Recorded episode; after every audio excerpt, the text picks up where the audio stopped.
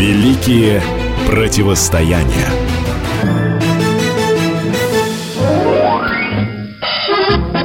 Год 1945, 21 июня. Сталин неожиданно вызвал к себе Георгия Жукова. Едва маршал переступил порог кабинета, Иосиф Виссарионович спросил. «Ты верхом ездить не разучился?» «Нет, в седле чувствую себя уверенно», — ответил маршал. Возникла пауза. Сталин пристально смотрел Жукову прямо в глаза, затем отвернулся к окну и сказал. «Вот что, парад Победы придется принимать вам». И добавил. «Командовать парадом будет Рокоссовский».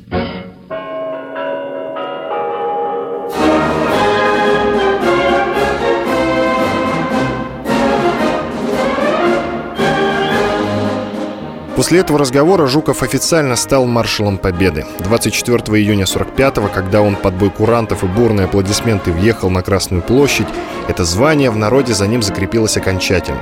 Своим решением доверить Жукову принимать парад Рокоссовскому командовать шествием Сталин навсегда обозначил Жуков – первый маршал, а Рокоссовский – второй. Кстати, есть версия, что Жуков оказался на коне лишь потому, что Сталин неуверенно держался в седле. Но вождь всех народов уже не первый раз делал Константина Константиновича вторым номером.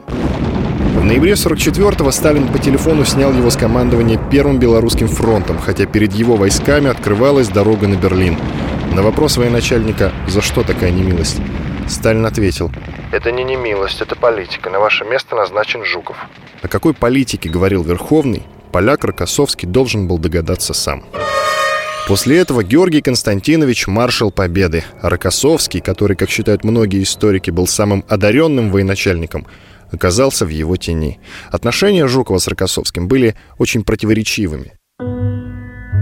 Впервые их жизненные пути пересеклись в 1924 году. Они были слушателями кавалерийских курсов командного состава. Карьера Рокоссовского затем шла по восходящей. В 30 году он командовал Самарской кавалерийской дивизией, а Жуков служил у него комбригом. В своих мемуарах он писал Ко мне Рокоссовский относился с большим тактом, а я высоко ценил его военную эрудицию и опыт. Кроме того, Жуков отмечал редкие душевные качества своего командира – но в 1937 году Рокоссовского исключили из партии и уволили из Красной Армии. Вскоре арестовали, обвинили в шпионаже на польскую и японскую разведки. Есть, однако, версия, что он не сидел в тюрьме, а воевал в Испании под именем Мигель Мартинес. Правда, никаких подтверждений его пребывания в рядах республиканцев нет. Согласно официальной информации, весной 40 года Рокоссовского реабилитировали и восстановили в правах. Ему даже присвоили звание генерал-майора. Однако, когда началась Великая Отечественная война, в сводках Софинформбюро во время обороны Москвы сообщалось о героических действиях генерала Р. Якобы руководство не хотело превозносить бывшего врага народа. И только в конце октября 1941 года фамилия Рокоссовского прозвучала в официальном сообщении. В нем говорилось, что его бойцы сожгли 60 вражеских танков. В то время Жуков уже был командующим войсками Западного фронта. В характеристике на генерала он писал Товарищ Рокоссовский успешно провел оборонительную операцию и не пропустил врага к Москве. Лично храбр, инициативен и энергичен. Должности командующего войсками армии вполне соответствует. Но Жуков вряд ли забыл, что во время боев на Истринском рубеже четко обозначилось расхождение взглядов двух полководцев на тактику и стратегию. Тогда Рокоссовский предложил отойти и организовать оборону. Жуков же приказал стоять насмерть. Тогда Константин Константинович обратился в Генштаб, где его план поддержали. Но Георгий Константинович прислал гневную короткую телеграмму «Войсками фронта командую я». Таким образом, он поставил в споре точку, а в телефонном разговоре грубо отсчитал своего подчиненного. Поэтому Рокоссовский даже предупредил начальника, что если тот не сбавит тон, то он прервет разговор. Об этом эпизоде Рокоссовский вспоминал очень деликатно. Он писал «В тяжелые дни наш командующий не всегда отличался выдержкой, спокойствием и уважением к подчиненным. Солдаты любили Рокоссовского. Как-то раз на передовой они вручили командиру сделанный своими руками портсигар с надписью «Нашему Суворову». Гораздо более жестко о стиле руководства Жукова отзывался генерал, а впоследствии маршал Андрей Еременко. Своего начальника он называл узурпатором и грубияном, который всех топчет на своем пути. Еременко считал, что Жуков – высшей марки карьерист, Рокоссовский никогда не обращался к подчиненным на «ты» и не унижал их. Кстати, Константин Константинович был вторым человеком после начальника генштаба Бориса Шапошникова, к кому Сталин обращался исключительно по имени-отчеству. Такое обращение он заслужил после Сталинградской операции. Кстати, Рокоссовский не боялся возражать даже самому вождю всех народов. Например, во время обсуждения вставки операции «Багратион» по освобождению Белоруссии, Рокоссовский, вопреки мнению верховного главнокомандующего, отстаивал свою позицию. Ему даже несколько раз предлагали выйти в соседнюю комнату, чтобы хорошенько обдумать предложение руководства. И всякий раз Константин Константинович продолжал гнуть свою линию. По этой или причине, или по политической, через несколько месяцев он получил приказ Сталина передать командование Первым Белорусским фронтом Жукову. К тому моменту бойцы Рокоссовского прорвались к предместьям его родного города, Варшавы, в котором он не был 30 лет. Узнав о подходе русских, горожане подняли восстание против гитлеровцев. Но части Красной Армии, уставшие от боев и многокилометрового марш-броска, не могли сходу выбить немцев из города. Тем более, что все мосты через Вислу были взорваны. Пришлось бы форсировать реку под ураганным огнем противника, потери могли быть очень большими. Позже польские историки обвинили наше командование в бездействии. Сердце Рокоссовского разрывалось от боли и невозможности помочь соотечественникам. Ночью ему позвонил Сталин и спросил. «Могут ли наши войска немедленно провести операцию по освобождению Варшавы?» «Нет», — после небольшой паузы ответил Рокоссовский.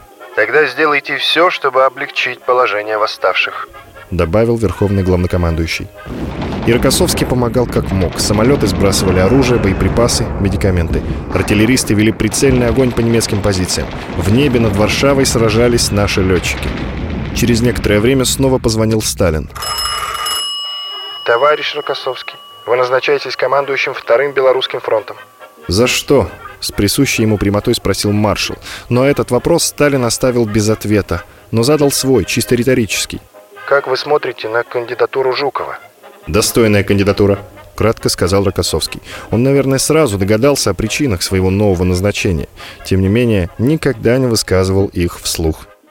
А вот историки полагают, что всему виной происхождение маршала — его отец – поляк из старинного шляхетского рода, мать из русских мелкопоместных дворян. К тому же на протяжении нескольких лет всеми любимый маршал считался врагом народа. А может быть, Сталин опасался растущего влияния двух военачальников и применил на практике проверенный метод – разделяй и властвуй. Как бы то ни было, но отношения Жукова и Рокоссовского стали более чем натянутыми. В этом признавался позже сам Георгий Константинович. Якобы он даже сказал Сталину, что чувствует себя неловко перед Рокоссовским. На что Иосиф Виссарионович заметил. «Мы же не красные девицы, поэтому все эмоции надо отбросить в сторону. Дело требует поступить так, а не иначе». Войска на Берлин повел именно Жуков. По самым приблизительным оценкам, в той битве погибли сотни тысяч красноармейцев. Некоторые исследователи полагают, что потери могли быть меньше, если бы операцией руководил Рокоссовский. Но это всего лишь предположение. А факты говорят о том, что Рокоссовский возглавил Второй Белорусский фронт, и на этом участке оказал Жукову неоценимую помощь. Во время Берлинской наступательной операции войска Рокоссовского сковали основные силы Третьей немецкой танковой армии, и она не смогла прийти на помощь гитлеровцам, которые обреченно сопротивлялись в столице Германии.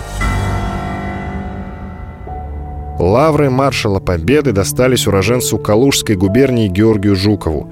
Рокоссовский в душе очень переживал, но не стал опускаться до сведения личных счетов. А в 1946 году Сталин не без причины стал опасаться невероятной популярности Жукова. На военном совете многие члены назвали бывшего триумфатора политически опасным человеком, нечестным коммунистом и обвинили в бонапартизме. Надо сказать, что Рокоссовский их не поддержал – в отместку и его попытались обвинить в строительстве настоящего дворца в Подмосковье.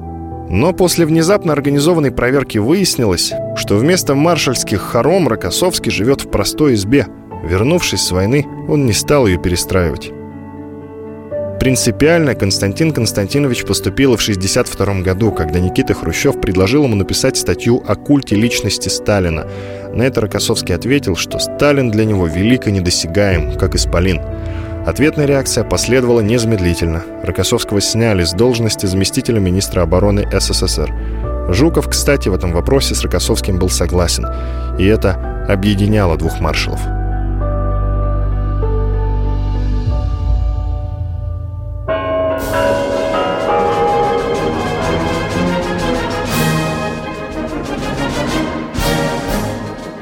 65-м Рокоссовский и Жуков снова в парадных мундирах встретились на параде Победы на Красной площади.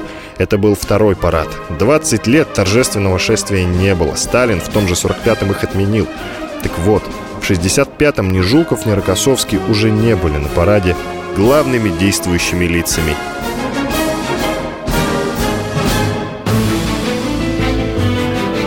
Великие противостояния.